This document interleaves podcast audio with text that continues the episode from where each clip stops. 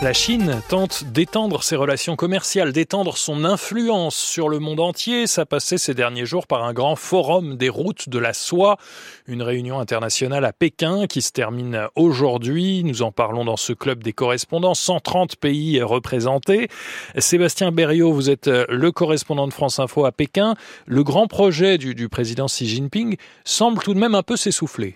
Alors ce qu'il faut dire d'abord quand même, hein, c'est que les, nouvelles routes de la soie, c'est un chantier absolument colossale, première mobilisation financière mondiale aussi importante depuis le plan Marshall, disent certains économistes, 1000 milliards de dollars investis en 10 ans, mais c'est vrai que depuis 2020, les nouvelles routes de la soie connaissent un certain ralentissement. Alors il y a une double explication, d'abord bien sûr le Covid, les trois années de restrictions sanitaires en Chine qui ont clairement freiné les projets. On peut par exemple la réduction du nombre de trains de fret entre la Chine et l'Europe. La guerre en Ukraine a également affecté les nouvelles routes de la soie. Selon une étude réalisée par l'université Fudan de Shanghai, le montant moyen des investissements cette année a diminué de 48% par rapport au sommet de 2018. Et puis là, la Chine s'apprête à encaisser un gros coup dur, le départ de l'Italie, seul grand pays dans le camp occidental qui avait rejoint les nouvelles routes de la soie. L'annonce n'est pas encore tout à fait officielle mais Rome est clairement en train de préparer sa sortie. Et avec euh, ce forum, eh bien, la Chine espère relancer les nouvelles routes de la soie. Oui, c'est ça, profiter de la présence ici de 140 pays pour conclure de nouveaux accords, essayer aussi de, terminer ceux qui restent encore inachevés, comme par exemple la, ligne de chemin de fer grande vitesse qui doit permettre de relier la Chine à Singapour. Plusieurs tronçons de la ligne restent encore manquants. La Chine souhaite aussi améliorer l'image des nouvelles routes de la soie en remplaçant les gros projets par des initiatives plus locales, plus respectueuses des populations et de l'environnement. C'est donc tout l'enjeu de ce forum qui est en train de, s'achever ce soir à Pékin. Merci Sébastien Berriot depuis la Chine et parmi les représentations internationales, la Thaïlande. Carole Izou, le Premier ministre thaïlandais, a fait le déplacement, mais surtout dans le but de conserver tant bien que mal son indépendance économique. Oui, la Thaïlande, comme tous les pays d'Asie du Sud-Est d'ailleurs, pratique envers la Chine, son premier partenaire commercial, ce que les experts appellent la diplomatie de la couverture,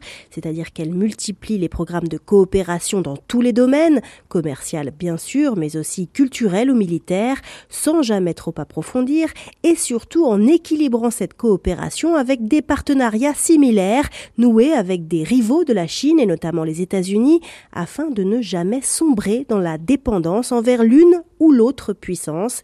C'est cet équilibre délicat que le Premier ministre thaïlandais est venu négocier à Pékin alors que la Thaïlande essaye de relancer son industrie touristique au sortir de la pandémie.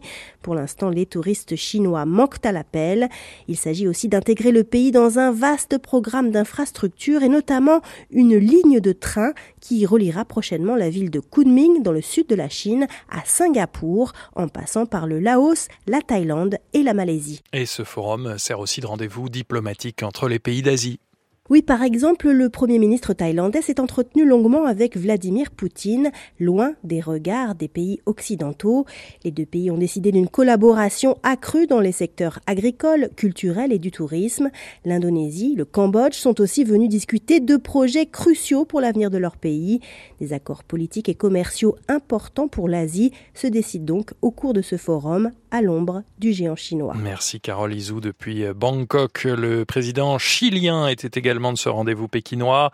Naïla de Rouanet, le Chili est, est, très attentif aux relations qu'il entretient avec la Chine. Il faut dire que c'est son premier partenaire commercial.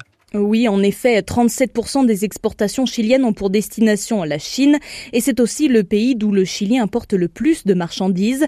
Mais au-delà de ces échanges commerciaux, les deux pays regardent ensemble vers l'avenir. Cette semaine, le président chilien a annoncé depuis Pékin un investissement de plus de 200 millions de dollars d'une entreprise chinoise spécialisée dans le lithium, cet or blanc que les pays commencent à s'arracher car c'est un métal indispensable pour la fabrication des batteries des véhicules électriques. Eh bien, le Chili en est le deuxième producteur mondial et exporte 70% de sa production vers la Chine.